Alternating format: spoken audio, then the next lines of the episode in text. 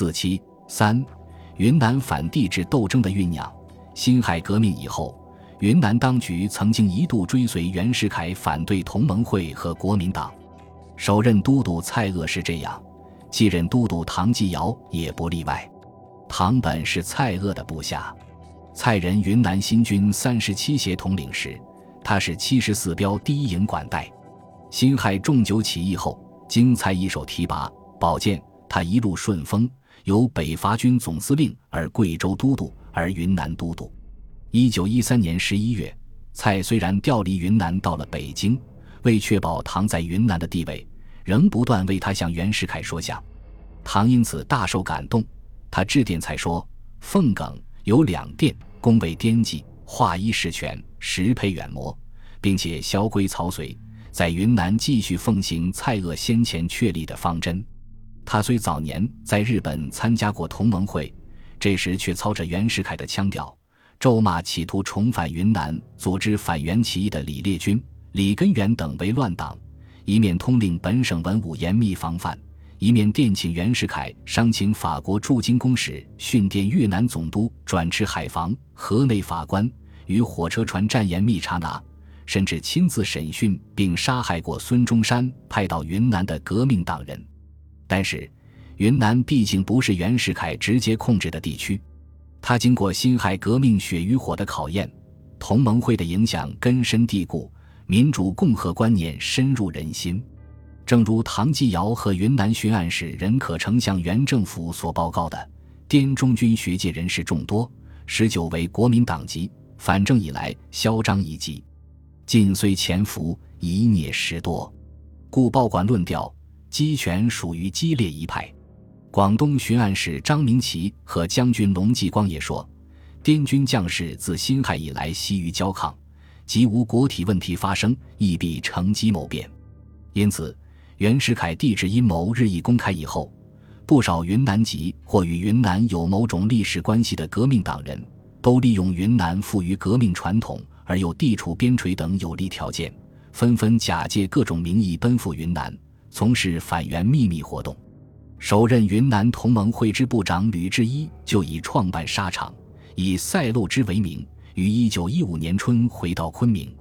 他在翠湖边另筑小楼一幢，表面日已是花种竹，饮酒赋诗为事，暗中却与军学深界，特别是军界的罗佩金、李约该、杨真。邓太忠等就同盟会同志密筹反袁方略，并议定由他和邓太忠、杨真联络上中级军官，由日本回滇的老同盟会员杜涵甫、马江和滇军营长田中谷、李文汉等联络中下级军官和士卒。经他们多方活动，滇中军界全体已引有共同一致之轨道矣，从而为日后云南的反帝制斗争奠定了坚实的基础。八月。袁世凯使人组织筹安会，鼓吹帝制的消息传到了云南。首先揭起反对旗帜的是昆明的言论界。当时，昆明的《滇声报》《共和滇报》《决报》和《重时报》等四种报纸，几乎没有不公开反对帝制的。其中有以《决报》为最激烈。《决报》创刊于一九一五年七月三十日，由徐转武、唐志先、杨光挺。张子勤分任总编辑、副编辑、总经理、总发行，主要编辑有罗小池、龚荫轩、徐徐州等人。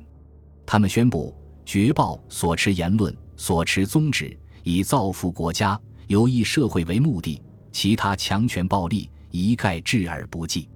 这是他敢于进行反帝制宣传的根本原因。《绝报》的反帝制宣传，主要有以下几方面的内容：首先，他对筹安会进行了公开的揭露与批驳。九月二十八日，《绝报》发表了反对筹安会的第一篇社论，对于筹安会之商榷。紧接着又连续发表《驳筹安会》《驳军宪救国论》《辟筹安会所谓势力说之谬》等一系列社论，揭露筹安会头目杨度等人杨借筹安之名，因行劝进之术，并不点名地把攻击矛头指向袁世凯，说。信誓旦旦不许帝制复活之成成成，对此紊乱国宪之妖人，不为不予以刑法制裁，甚至闻以大宗款项补助筹安会经费，司马昭之心，路人皆见之。他斥责筹安会鼓吹共和不洽国俗民情是一派胡言，认为吴国人备受君主专制之流毒，其厌专制而喜共和也久矣。现在五族之中，除宗社党仍思复辟，库伦易于忘记独立外，夫为共和制与国俗民情不洽者，无始为之或闻。文章并指出，我国衰弱到现在这地步，实出数千年专制流毒之所赐。绝非共和之所致，并以世界历史为证，说明只有由专制变为立宪，由君主立宪变为民主共和的先例，从未有立宪而专制，由共和而君主也。而且况观全球，横览五洲，几无一非共和国也。即有一二君主国，将且不能存在，归诸淘汰矣。因此，筹安会此举究非世界大势趋向之所宜。将来难免天眼之功利。对于筹安会的前途，他做了令人信服的预言：以此孤独之势力而欲以之载治天下，抵抗国民，岂能始终避其足以治人而不为人所治也？恐狼狈周章，众叛亲离之变即随之于其后也。其次，绝报还积极与国内其他反帝制派别或个人互为声援，或传播其言论。或表彰其事迹，例如梁启超发表“一哉所谓国体问题者”一文后，他不惜篇幅于十月一日全文转载。原进步党党务部副部长孙洪一致电袁世凯，斥其妄行帝制。他为此发表题为《此之为大丈夫的时评》，称赞孙正直不阿，清高自爱，真可谓富贵不能淫，贫贱不能移，威武不能屈之大丈夫也。等等，对于帝制派，特别是云南人士的劝进活动，他却报以无情的嘲讽和抨击。十月间，原云南民政长、滇军第二师师长李鸿祥在京以云南代表名义屡上劝进书，绝报立即发表可笑哉李鸿祥的专题短评，斥其无权代表云南。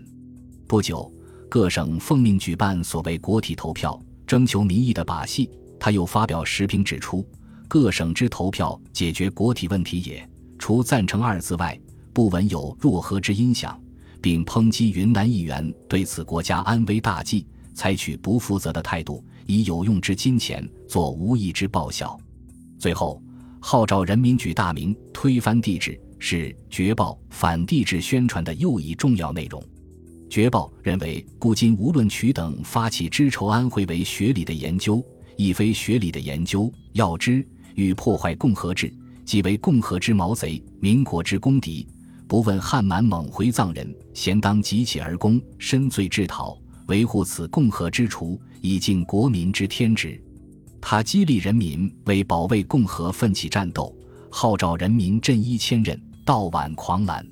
或著书立说，触破奸邪；或鼓吹虚息，唤醒国民。他更鼓吹壮士不死则已，死则举大名耳。比王莽、杨雄金安在业？为忠臣义士思不朽耳。与言论界公开畅言反对帝制的同时，军界也在加紧密筹武装讨袁。自筹安会发生，滇军各中下级军官愤慨异常，酝酿武装讨袁。起初，他们三五组集，各自为谋，互不通问。李约该与赵有新、黄玉成同为一组，罗佩金、顾品珍、邓太忠、杨真、董鸿勋、吕志一等又各有祖籍，而李文翰、田中谷、金汉鼎等则每星期日到景洪街杜涵甫家讨论，后经彼此相聚倾吐，指导宗旨大同，目的一致，逐渐形成有组织、有计划的统一行动。当时。他们以唐继尧身居将军要职，由他出面领导反帝制斗争，不仅可收省内一致之效，而且在省外也有一定的号召力。因此，他们不约而同的都把争取唐继尧列为首要任务。他们推举1912年曾随唐父前任过旅长、时正在家闲居的黄玉成和唐最信赖的两位团长邓太忠、杨真为进言代表。屡促他早下决心，速定讨袁大计，但由于唐一不了解蔡锷等人的意向，二不熟悉各省各方真相，加上云南只有两师兵力，尚不及北洋十分之一，且财力也很匮乏，因此他虽然私下表示过不愿陈援，然而真要他公开宣布，却也不免顾虑重重。九月，他在征求对筹安会意见的军政会上，告诫首先表示反对意见的杨真一量力无一言。十月，又在中下级军官会上提出一需有数百万外款接济，二。须得三两省同意等等条件，方可宣布独立，始终未能斩截决定。唐继尧的暧昧态度激起了中下级军官的强烈不满。在北京又传来蔡锷被抄家的消息，在这些刺激下，他们愤怒的一决：一于适当时期要求唐氏表示态度；二如唐氏反对帝制，则仍拥其为领袖；三如中立，则将彼送往安南；四。如赞成帝制，则杀之。当然，他们的立足点仍在促唐反元。他们认为，以大局而言，仍以促唐早下决心为上策。因发之自上，秩序井然；如发之自下，秩序难免紊乱，反为不利。为使唐继尧早日宣布讨袁，他们采取了通过董洪勋扬言先解决滇局，以耸人听的策略。董到处扬言。如唐不反袁，我们就倒唐。至十一月上旬，唐继尧通过明察暗访，发现如再不宣布宗旨，两师滇军就不是他所能掌握的了。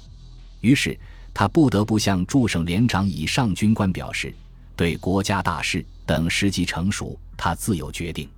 一旦国家有事，使用军队最低限度如投石入水，要激起一个波浪，并命令他们好好练兵，好好掌握部队。话说的虽然含蓄，但安定军心的意思却是人人都理解得到的。从此，中下级军官的情绪逐渐稳定下来。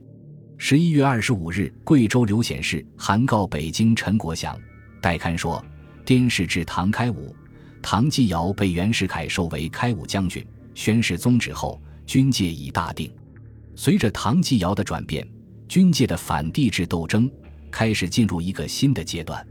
中下级军官的活动已不再限于进言于名都，并探寻主张、以定禁止，而是公开的抵制帝制和具体的进行反帝制准备了。当任可成派人向省议会商界会场，以选举所谓国民代表，投票取决国体时，董洪勋决然通知省议会不许借语。当袁世凯派宣讲官至滇军各部队宣传袁是真命天子。有百神庇护等谬说，并散发袁的所谓训令、训条，以灌输拥元思想时，杨真断然拒绝到他不期团演说。在反帝制的具体准备方面，他们一面主吕志一出外联络，一面密请唐继尧为各种之筹备，如退职军官之启用、铁路存款之保留、兵工厂、制革厂等之加工改造等等，为后继军费。杨真还与任可成针锋相对，坚持暂时缩减教育经费。与此同时，唐继尧也化被动为主动，转而积极与中下级军官合作。他虽屡向袁世凯奏报云南国民代表大会的召集，选举是在他与任可成的亲临监视下进行的，但实际情况并非如此。据巡署内务科主事李子辉后来回忆说。这是任可成在唐继尧置之不理的情况下，由巡署单独办理的。其实，唐继尧这时所最关心的，已不是怎样为袁制造民意，拥戴他为中华帝国皇帝，而是如何顺从民意，反对帝制，巩固自己的统治问题。因此，他接受中下级军官的建议，于十一月下旬颁布了第一号敕令，要求历年来曾在各军队充任中下级官长。或因过撤销差事，或因故自请长假而县院报效的副县人员，迅即照表填注履历，限时日内详报到署，听后定期查验。如果才智可取，过差可原，即分别着于任用，必得及时自效。其有赋闲日久、学术荒疏者，应令补习学术，译者听后传取入校，授以相当教育，以备一时补充之选。接着又先后采取。一召集退伍士兵，二编练警卫二团，三招天讲武学员，四天练新兵，五征补各团营缺额，六筹备军需军械等多项措施，以扩充和加强军队。为了解省外形势和取得外援，他还与中下级军官议定：一、密与贵州军界约；二、招纳海内外同志；三、派员赴各省联络；四、派员侦察各省军情。此后，吕志一、李宗煌、刘云峰等在唐继尧的支持下，纷纷离滇前往港、沪等地从事反袁联络活动。方声涛、张旭、李烈钧、熊克武。但茂新等大批欧式研究会成员被陆续迎到昆明，同时得力可靠军队奉唐继尧之命开始集中省城，其中两营并在协捕匪徒、助产烟苗的旗号下向川边进发。至十二月中旬，云南已是一座即将爆发的火山，即使政治盲人也能感到地火的奔突和大地的微微颤抖了。十四日，任可成致电袁世凯。建议他立下取消帝制之命，或申明延期，四数年后斟酌国事再以实行，使乱党无可借口，外人无从致辞，就是这一政治形势的反应。本集播放完毕，感谢您的收听，喜欢请订阅加关注，主页有更多精彩内容。